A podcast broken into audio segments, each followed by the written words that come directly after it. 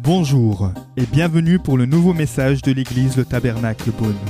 Pour plus d'informations sur nos activités, merci de visiter la page Facebook Église Le Tabernacle Beaune. Nous continuons notre série intitulée Conquête. Et nous regardons à la vie de Moïse depuis le début de l'année. Pourquoi? Parce que s'il y a quelqu'un qui a été conquérant, c'est bien Moïse. Il a conquéri le plan de Dieu pour sa vie, mais pas juste pour sa vie, pour le peuple de Dieu en entier, car il a permis il a été choisi pour libérer les esclaves hébreux euh, de la domination des Égyptiens. Donc euh, ce matin, on va voir qu'est-ce qui s'est passé une fois que le Pharaon a finalement accepté de libérer le peuple. Ça y est, enfin, le roi euh, a capitulé. Enfin, il laisse partir les Israélites. Mais encore une fois, Pharaon va changer d'avis. Et il va se dire, il va se réveiller avec toute son équipe, ils vont se dire, mais mince, on a fait partir plus de 2 millions de personnes. Et c'était notre main-d'œuvre, c'était eux qui nous fabriquent les briques, c'est grâce à eux qu'on a construit tous ces monuments. Comment on va faire maintenant Donc, tout à coup, le Pharaon euh, se remet à repoursuivre les Hébreux dans le, désert. Et euh, on va voir qu'est-ce qui va se passer. Donc, on va prendre au chapitre 14 à partir du verset 10. Le Pharaon s'était rapproché en regardant au loin, les Israélites aperçurent les Égyptiens lancés à leur poursuite. Ils furent saisis d'une grande peur et poussèrent des cris vers l'Éternel. Puis ils se tournèrent contre Moïse et lui dirent N'y avait-il pas assez de tombeaux en Égypte pour que tu nous emmènes mourir dans le désert? Pourquoi as-tu voulu nous faire sortir d'Égypte? Nous te l'avions bien dit lorsque nous étions encore là-bas. Laisse-nous tranquilles, nous voulons être esclaves des Égyptiens. Car mieux vaut pour nous cela que de mourir dans le désert. Moïse leur répondit N'ayez pas peur. Tenez-vous là où vous êtes et regardez. Vous verrez comment l'Éternel vous délivrera en ces jours. Ces Égyptiens que vous voyez aujourd'hui, vous ne les reverrez plus jamais. L'Éternel combattra pour vous, et vous, tenez-vous tranquille. L'Éternel dit à Moïse, Pourquoi ces cris? Dis aux Israélites de se remettre en marche, et toi, lève ton bâton, tends ta main sur la mer et fends-la. Ainsi les Israélites pénétreront au milieu de la mer à pied sec. Quant à moi, je vais endurcir le cœur des Égyptiens pour qu'ils y pénètrent après eux, et le Pharaon, ainsi que toute son armée, ses chars et ses cavaliers feront éclater ma gloire. Les Égyptiens sauront que je suis l'Éternel quand le Pharaon, ses chars et ses cavaliers auront fait éclater ma gloire. L'ange de Dieu, qui marchait devant le camp d'Israël, quitta cette position et marcha derrière eux, et la colonne de nuée qui les précédait fit de même. Elle se plaça entre le camp des Égyptiens et le camp d'Israël. Cette nuée était obscure d'un côté et de l'autre elle éclairait la nuit. De toute la nuit, les deux camps ne s'approchèrent pas l'un de l'autre. Moïse tendit sa main sur la mer, et l'Éternel refoula la mer au moyen d'un vent d'est qui souffla avec violence toute la nuit. Il assécha la mer et l'eau se partagea. Les Israélites pénétrèrent au milieu de la mer à pied sec et l'eau formait comme une muraille à leur droite et à leur gauche. Les Égyptiens les poursuivirent. Tous les chevaux du Pharaon avec ses chars et ses cavaliers pénétrèrent après eux au milieu de la mer. Très tôt le matin, l'Éternel regarda le camp des Égyptiens depuis la colonne de feu et de nuée, et il sema le désordre dans le camp des Égyptiens. Il fit dévier les roues de leurs chars et rendit ainsi leur conduite difficile. Les Égyptiens dirent alors Prenons la fuite devant Israël, car l'Éternel combat pour lui contre nous. L'Éternel dit à Moïse Tends la main sur la mer, et l'eau reviendra sur les Égyptiens, sur leurs chars et leurs cavaliers. Moïse tendit sa main sur la mer. Vers le matin, la mer reprit sa place. Les Égyptiens prirent la fuite à son approche, mais l'Éternel les précipita au milieu de la mer. L'eau revint et couvrit les chars, les cavaliers et toute l'armée du Pharaon qui avait pénétré dans la mer après les Israélites. Il n'y eut pas un seul rescapé. Quant aux Israélites, ils marchèrent à pied sec au milieu de la mer, et l'eau formait comme une muraille à leur droite et à leur gauche. Ce jour-là, l'Éternel sauva Israël de la main des Égyptiens. Israël vit les Égyptiens morts sur le rivage de la mer, et il vit la main puissante que l'Éternel avait dirigée contre les Égyptiens. Le peuple craignit l'Éternel et eut confiance en l'Éternel et en son serviteur Moïse. Seigneur, merci pour la fidélité de tes promesses, Seigneur. Merci car tu es le Dieu, Seigneur, qui combat pour nous, qui marche devant nous, Seigneur. Peu importe les obstacles, les épreuves, nous voulons nous confier en toi. Et ce matin, je déclare dans ce lieu, Saint-Esprit, que tu puisses venir convaincre les cœurs. Tu es encore le Dieu qui est celui qui est capable de sauver, de restaurer et de bénir. Amen. Le titre de mon message ce matin est Conquérir la paix. Conquérir la paix. Pourquoi? Parce que dans ce monde, il y a beaucoup d'ennemis à la paix. Euh, si vous avez lu les quelques titres de Beaune cette semaine, on a vu qu'il y a eu une agression au couteau en plein dans Beaune. Waouh, une petite ville comme Beaune. Tout de suite, ça crée un climat d'insécurité. Peut-être c'est au travail, on vous fait des mauvais commentaires et tout de suite, ça vient aussi enlever votre paix. Ça peut être un coup de fil du docteur qui vous annonce une mauvaise nouvelle. Parfois, quand on manque de paix, on dort mal. Toute notre santé est bousculée. La peur de l'inconnu, aussi, ça crée de l'angoisse, ça crée de l'anxiété, ça nous fait perdre notre paix. La maladie, l'épidémie, waouh, il suffit de tourner les infos, alors là, vous êtes sûr, vous allez perdre votre paix. Mais l'Esprit de Dieu est un esprit de paix. Dieu est le Dieu de paix. Voici ce qu'il dit dans Jean 14, 27. Jésus qui dit, et tu peux afficher la diapo, Je vous laisse la paix, je vous donne ma paix. Je ne vous la donne pas comme le monde donne, que votre cœur ne se trouble pas et ne se laisse pas effrayer. Le monde séculier, le monde qui nous entoure, trouve toutes sortes de solutions pour essayer de nous donner la paix. Je suis tombé sur une émission où quelqu'un qui avait beaucoup d'argent, il a carrément acheté une, île parce qu'il s'est dit Je veux trouver la paix. Et il s'est acheté une île perdue au fin fond du monde pour dire Je vais avoir la paix quand j'aurai mon île. Mais on sait très bien que c'est souvent que des pansements. La paix, c'est une personne, et cette personne, c'est Jésus. Parce qu'il faut un prix pour que la paix puisse durer. Et ce prix, c'est le Fils de Dieu, Jésus, qui l'a donné sur la, sur la croix pour vous et pour moi. Alors ce matin, la bonne nouvelle, c'est qu'on peut conquérir notre paix en Jésus-Christ. Pourquoi? Parce qu'en Jésus-Christ, nous pouvons être pardonnés de Dieu, ce qui nous permet d'améliorer nos relations les uns avec les autres, d'améliorer notre relation avec nous-mêmes. Alors ici, dans, dans, le contexte de notre passage, Israël sort de 430 ans d'années d'esclavage. 430 ans, c'est beaucoup. 430 ans, ça forge une mentalité, ça forge des générations. Mais là, le peuple hébreu est enfin libre. Et Pharaon a laissé partir le peuple. Bon, il ne l'a pas laissé partir comme ça. Je vous avais invité à lire le livre d'Exode. Si vous avez lu entre les chapitres, Dieu a dû envoyer dix plaies.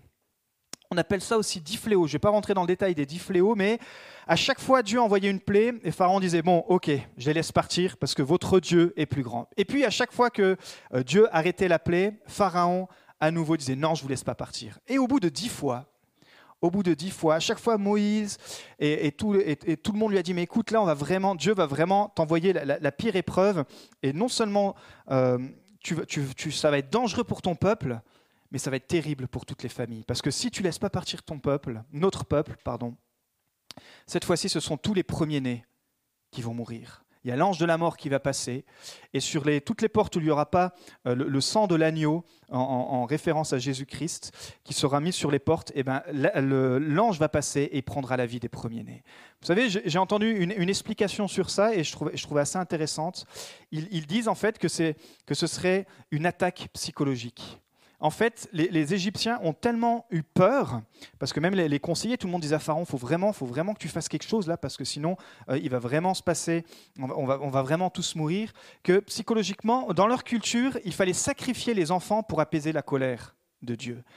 Alors en fait, eux, ce seraient même eux-mêmes, les Égyptiens, qui auraient tué leur premier-né en pensant que leur Dieu à eux allait répondre et allait empêcher au Dieu, au roi d'Israël, au Dieu d'Israël d'intervenir. Peu importe l'explication, en tout cas, l'ange de la mort est passé.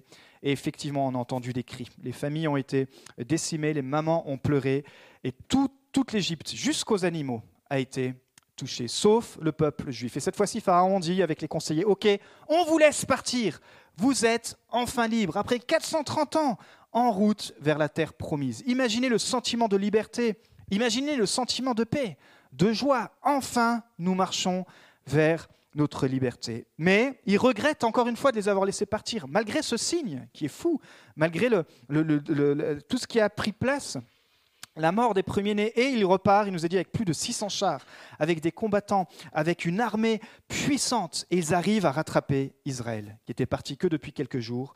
Et il nous a dit que Israël campait près de la mer. Et le peuple s'aperçoit, ils entendent des bruits de chars, il y a des guetteurs qui viennent leur dire Attention, vous n'allez jamais l'imaginer, mais les Égyptiens sont de retour. Et toutes les armées sont juste derrière nous, là. Et il commence comme y avoir un vent de panique. Tout à coup, toute la paix, toute l'assurance. Ils devaient chanter pendant qu'ils marchaient, ils devaient chanter leur liberté. Ils étaient enfin libres. Et là, en un clin d'œil, en quelques instants, à travers cette rumeur et à travers la fumée qui voyait au loin les chars s'avancer, à nouveau l'angoisse, à nouveau l'anxiété arrive. À nouveau, la paix était perdue. Et effectivement, au lieu de remettre en question leur propre foi, au lieu de se dire, mais attends quand même, Dieu nous a bénis, Dieu nous a libérés, est-ce qu'il ne va pas continuer de le faire? Qu'est-ce qu'ils font? Leur premier réflexe, ils se mettent à chercher un coupable. Et ils se tournent, ils se retournent contre Moïse. Au verset 11, il est dit Ils se tournèrent contre Moïse et lui dirent N'y avait-il pas assez de tombeaux en Égypte pour que tu nous emmènes mourir dans le désert? Pourquoi as-tu voulu nous faire sortir d'Égypte? Nous te l'avions bien dit lorsque nous étions encore là-bas, etc., etc. Et commence à se plaindre Mais Moïse, c'est à cause de toi. Voilà, maintenant, on va mourir dans le désert. Finalement, on était mieux. Ça faisait 430 ans qu'on était exploité en tant qu'esclaves. On était mieux. Imaginez un peu euh, comment les reproches leur ont fait changer d'avis. Ce qui est intéressant, c'est juste le verset d'avant, il nous est dit qu'ils crièrent à Dieu. Ils étaient dans la louange. Ils étaient en train de s'adresser à Dieu, au roi des rois. Certainement, ils devaient proclamer sa victoire. Et puis, après ce temps incroyable, ils se tournent vers Moïse et ils se plaignent. Ils lui font des reproches. Vous savez quoi? Parfois, dans nos épreuves, face à nos épreuves, on réagit pareil.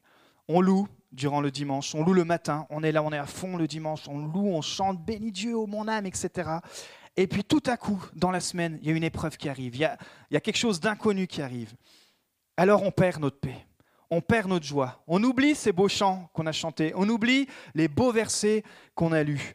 Et on dit finalement le contraire de ce qu'on vient de prier. Je suis comme vous, on est tous passés par là. Dans le psaume 16, 8, voici ce qu'il est dit. Je garde constamment les yeux fixés sur l'Éternel, puisqu'il est près de moi, rien ne peut m'ébranler.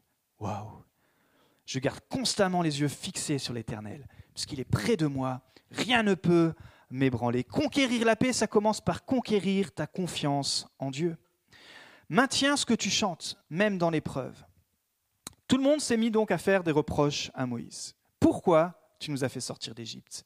Pourquoi tu nous as rajouté une réunion le dimanche? Pourquoi tu nous as rajouté des réunions de prière? Pourquoi, euh, euh, pourquoi l'Église grandit Ça va nous bousculer? Pourquoi? Pourquoi? Savez, quand on avance dans la foi, l'ennemi aimerait nous faire focaliser et embellir le passé. Je ne sais pas si ça vous est déjà arrivé. Il y a des souvenirs du passé qui n'étaient pas top, et tout à coup, avec le temps, vous dites Ah, mais finalement, c'était pas si mal. Ah, finalement, j'aimerais bien retourner à cette époque. Et en fait, à cette même époque où vous viviez ces épreuves, vous dites Non, mais vivement que je sorte de ces épreuves. C'est parfois notre imagination qui a tendance à oublier d'où le Seigneur nous a sortis. Et moi, j'aime dire que c'est la plus belle vie que celle de choisir Jésus. On ne s'ennuie pas quand on choisit Jésus. On devient celui qui reçoit la vie et la vie en abondance. Ce n'est pas une vie restrictive, c'est pas une vie, ah ben, attends, maintenant que je suis chrétien, je ne peux plus faire ci, je ne peux plus faire ça. Maintenant que je suis chrétien, je suis libre. Libre sur peut-être tout ce qui me rendait esclave avant. Mais on ne se rend pas compte qu'avant, c'était, on était esclave de certaines choses. Ici, ils ne se rendaient plus compte qu'ils étaient esclaves. Dieu te rend libre.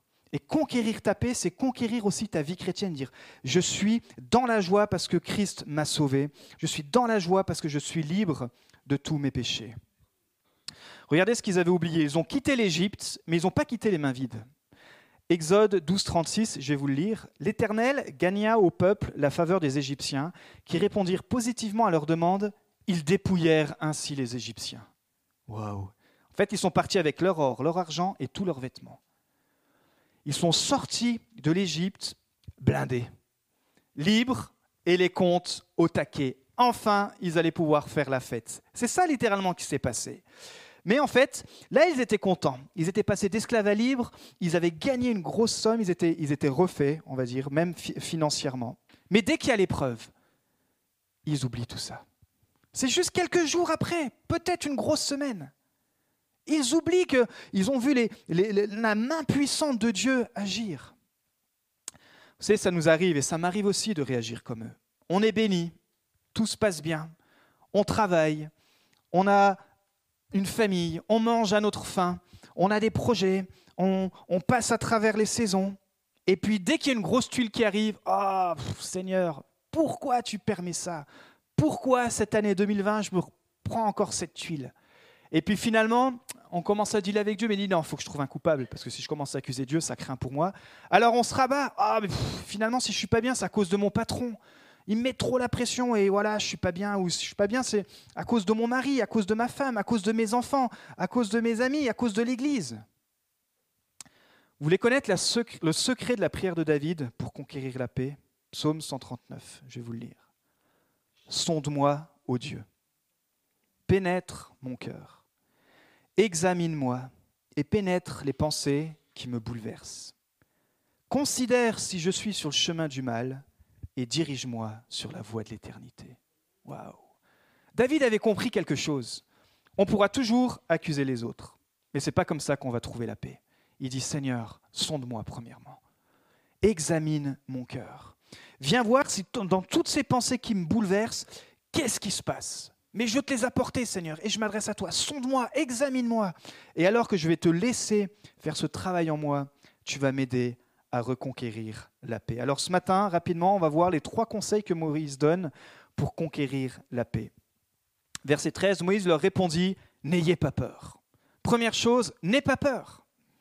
N'aie pas peur. Et ils auraient pu répondre à Moïse, mais comment ça? Et certainement, ils, ont ils lui ont répondu cela. Nous sommes entourés d'Égyptiens. Moïse, ouvre les yeux. T'es bien sympa avec tes 80 et quelques balais et justement ton balai dans la main, mais là, il y a une armée de fous. Et nous, on est sortis d'Égypte, mais sans aucune arme.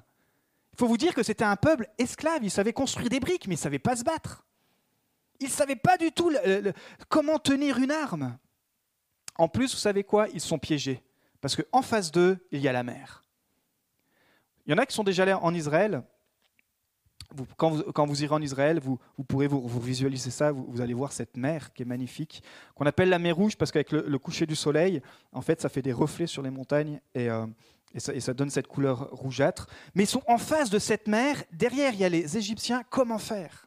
Moïse va leur parler de choix. Tu peux marcher dans la peur en tant que victime ou dans la foi, dans la conquête. Et ça, c'est un choix personnel. Et bien sûr, on pourrait me dire, mais c'est facile pour toi, pasteur, de dire ça. Tu sais pas ce que je vis. Facile pour toi de, sortir une belle phrase comme ça. Choisis la foi au lieu de choisir la peur. Mais finalement, c'est pas moi qui le dis, c'est Dieu qui le dit. Il dit n'aie pas peur. N'aie pas peur. Mets un peu de louange dans ta situation. Touche ton voisin et dis mets un peu de louange dans ta situation. Parce que Dieu, il dit qu'il siège au milieu des louanges de son peuple. Waouh Ça, c'est un verset qui me booste. Tu veux savoir où trouver Dieu? Dans les louanges.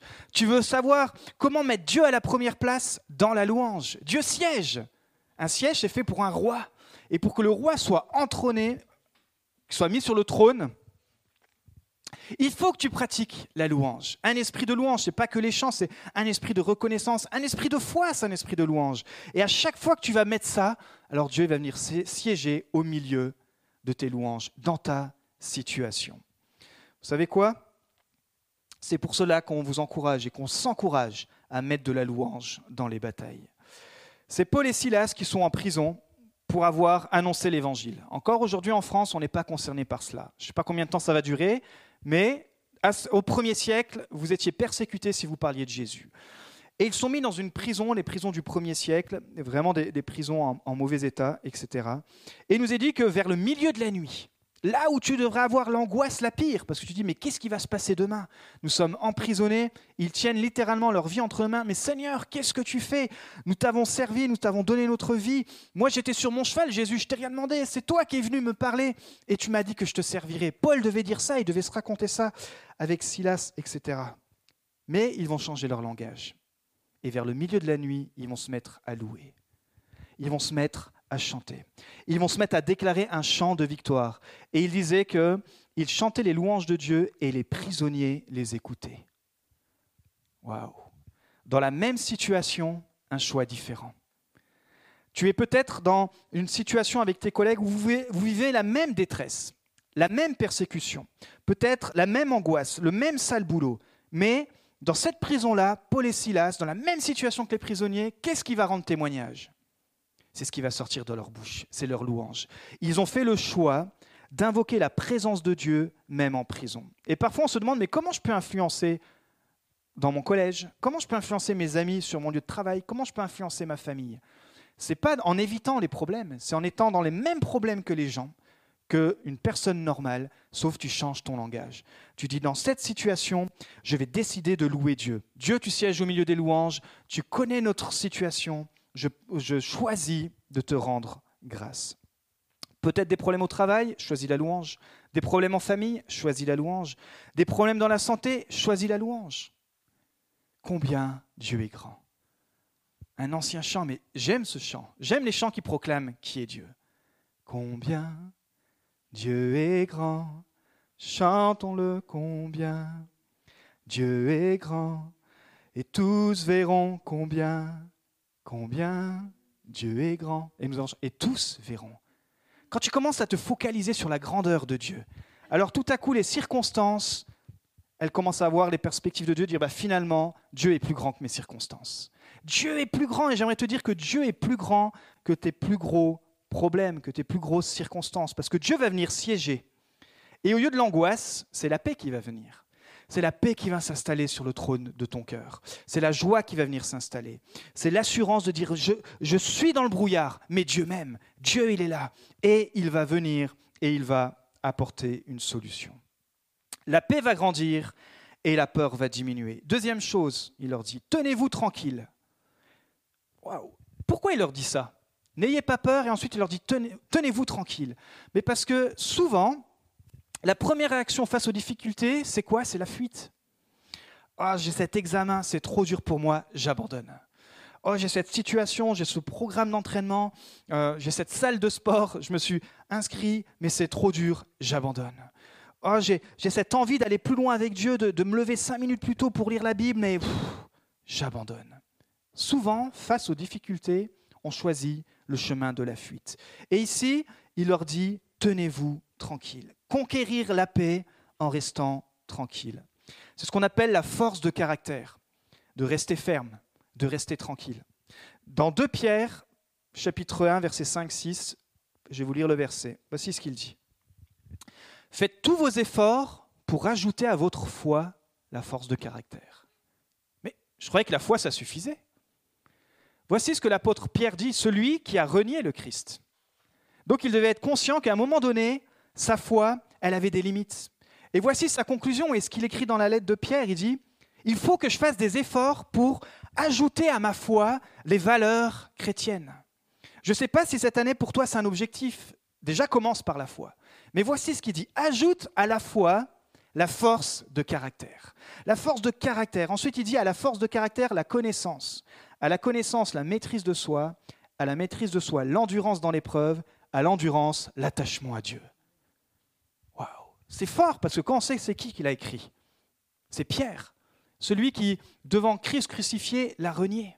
Celui qui a abandonné le Christ, mais qui finalement, saisi par le Saint-Esprit, est revenu dans la course. Mais il avait compris une leçon. C'est que notre tendance naturelle est de marcher par nos émotions et non par les promesses de Dieu. Il y a tellement de promesses dans la Bible. Mais notre tendance naturelle, c'est de marcher par nos émotions. Pierre nous encourage à faire des efforts dans notre foi, à ajouter la force de caractère. Ça peut être un bon objectif pour toi cette année. C'est un objectif que je me suis donné. Rajouter encore plus une force de caractère. Avoir de l'endurance, avoir la foi qui s'ajoute et qui grandit. C'est ce qu'on appelle se muscler dans la foi. Qu'est-ce que vous allez muscler cette année?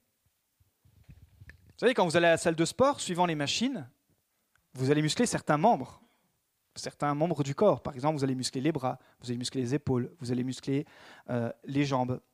Il y en a qui me regardent en souriant. Dites pas que j'ai besoin d'aller à la salle de sport. Parce que il faut que j'y retourne, c'est vrai, mais pas tout de suite. Petite blague à part. Mais je me rappelle l'époque où j'allais à la salle de sport, quand j'étais jeune et en coloc. Suivant les jours, on ne pouvait pas bosser les mêmes muscles. Parce que si vous bossez trop les mêmes muscles sur les mêmes nombres de jours, ça ne marche pas pour faire court. Il y a des choses qui doivent se déchirer, qui doivent se remettre en place et tout, donc il faut du temps.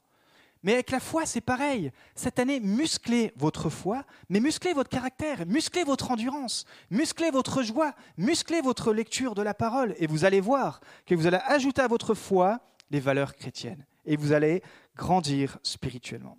Jésus nous dit aussi qu'il faut faire silence. En fait, tenez-vous tranquille se traduit aussi selon les versions par faire silence. Et voici comment Jésus nous, explique cela. C'est l'histoire que vous pouvez retrouver dans Marc 4. Un jour, après avoir prêché toute la journée sur le royaume de Dieu, il faut qu'il traverse le lac de la Galilée pour aller de l'autre côté avec ses disciples. Alors déjà, c'est une grosse journée et ils doivent encore traverser la mer. Mais cette soirée-là, la traversée, ils avaient l'habitude de faire ça. Faut vous imaginer, hein, ils avaient l'habitude, c'était leur moyen de locomotion. Mais cette soirée-là, la mer va être agitée. Mais Jésus est dans la barque avec les disciples et il s'endort. Il s'endort paisiblement et le vent commence à souffler. Le vent violent, il nous est dit, se lève et des vagues commencent à remplir la barque d'eau. Et tout paniqué, les disciples vont réveiller Jésus. Hé Jésus, Jésus, mais pourquoi tu dors? On est en pleine tempête, on, a, on, va, on va couler, on va, on va mourir. Alors Jésus se réveille et il va menacer le vent. Et il va dire, silence, tais-toi. Il va parler au vent. Le vent tomba. Puis Jésus, il va reprocher à ses disciples. Qu'est-ce qu'il va leur reprocher? Il va leur dire d'avoir perdu si facilement leur paix. Je dis, mais on vient de passer une journée à, s'enseigner, à vous enseigner sur le royaume de Dieu. Là, on, fait une traversée. Je suis là, ok, je dors, mais je suis là. Et vous, vous paniquez encore, vous perdez si facilement votre paix. En fait, il leur montre qu'ils ont le choix. Ils ont le choix de paniquer ou ils ont le choix de ne pas paniquer. C'est aussi simple que ça. Ils ont le choix de faire taire les voix de la panique ou d'en être victimes. Rester tranquille, c'est prendre position face aux voix qui veulent voler ta paix. Tu ne vois pas ton problème financier s'arranger? Commence à parler. Tu dis, je ne veux pas être dans l'inquiétude.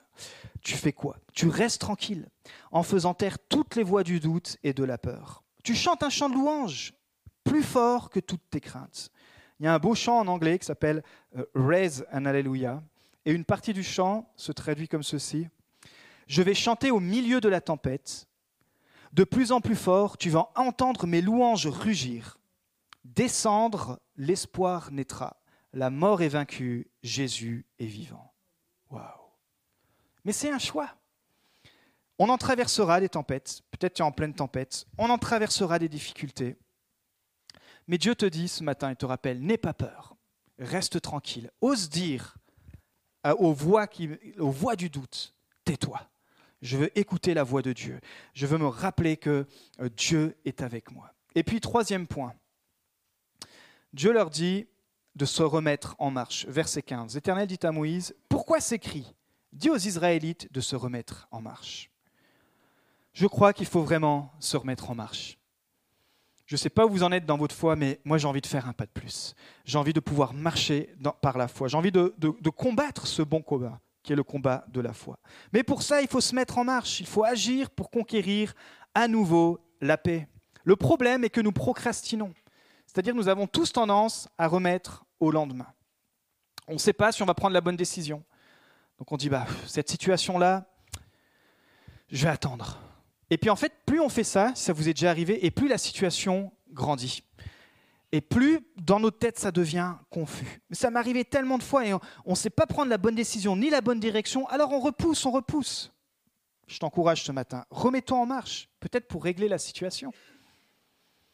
Peut-être pour dire, allez, stop, 2020, je veux me remettre en marche. C'est peut-être euh, euh, c'est peut-être une demande de pardon, c'est peut-être de recevoir le pardon, c'est peut-être de rembourser ce que tu as volé, ce que tu as volé, peut-être de remplir ce dossier académique qui est tellement long pour toi, mais arrête de repousser, remplis-le, de reprendre des études, de reprendre un projet, de mettre fin à tes mauvaises habitudes, de régler tes dettes, de dire cette année, c'est la fin des dettes. Je vais arrêter de repousser.